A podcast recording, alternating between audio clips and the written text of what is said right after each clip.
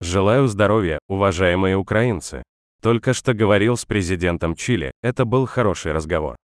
Обновили видение нашими государствами актуальной ситуации в международных отношениях. Я проинформировал господина президента о том, как именно Россия продолжает свою агрессию. Проинформировал о том, как мы можем противодействовать российскому террору, противодействовать успешно. И лучшее доказательство тому – это наш опыт. Уже приобретенный украинцами опыт изгнания российских оккупантов. Благодаря храбрости наших воинов, поддержке наших партнеров, которые никогда не смирятся с российским стремлением сломать международный правопорядок. Сегодня Украина начала отмечать первую годовщину первых победных битв полномасштабной войны, боев на севере нашего государства, которые привели к бегству оккупанта. Именно 21 марта прошлого года завершилась битва за Мощун, маленькое село в Киевской области, которое стало первым большим шагом нашего государства к победе в этой войне. Были и другие шаги. Битва за Гастамель. Бои за Ирпень. Борьба в Черниговской и Сумской областях. Битва за Змеиной. Жестокое противостояние на юге Украины и наша уникальная оборонная операция, вернувшая свободу Харьковщине. Мы придем к такому же результату и в других активных действиях. В героической битве за Донбасс, в которой неизбежно будет доминировать украинский флаг. В дальнейшем противостоянии на юге, которое восстановит нормальную украинскую жизнь в Приазовье. В возвращении нашего Крыма, откуда уже началась миграция самых дальновидных крыс государства-террориста. Наша уверенность в победе Украины, наше видение свободного будущего для нашего государства, украинский героизм, который поразил мир, все это родилось именно там. В городах-героях украинского севера, украинского востока, украинского юга. В городах героев, чей характер ни на секунду не подчинился оккупанту даже тогда, когда оккупант пришел в их дома. Все вместе мы возвращаем Украине Украину. Все вместе мы защищаем и наше будущее, и наше достоинство, и нашу свободу, и нашу историю. Сегодня я почтил героев битвы за Мощун, за Киев, именно там, где будет построен мемориал в честь наших воинов и обычных жителей Мощуна, чьи жизни были унесены этой жестокой войной.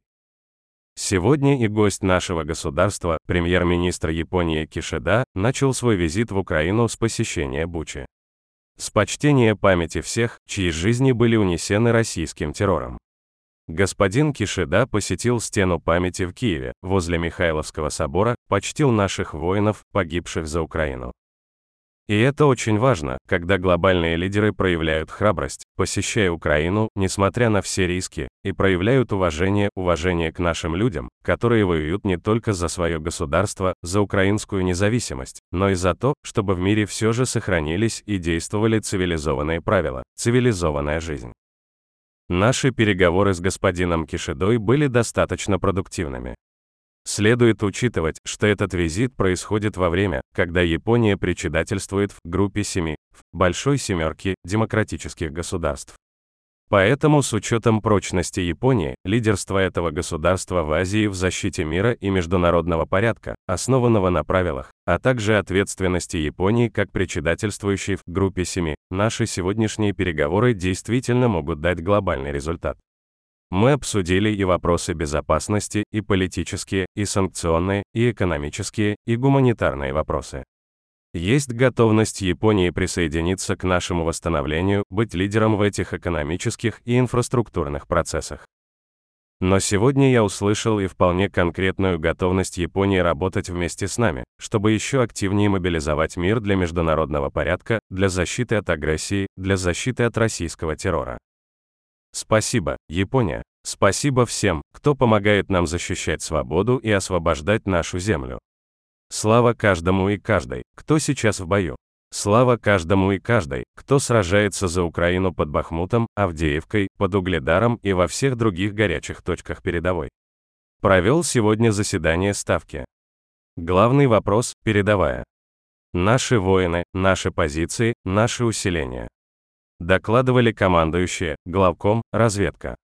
Один из вопросов, которому всегда максимум внимания, это поставка боеприпасов, поддержка от наших партнеров. Ожидаем увеличения поставок именно того, что нам нужно именно сейчас. И еще одно. Хочу особо отметить сегодня 10-ю отдельную горно-штурмовую бригаду, 54-ю и 92-ю отдельные механизированные бригады, которые сражаются именно на Донбассе.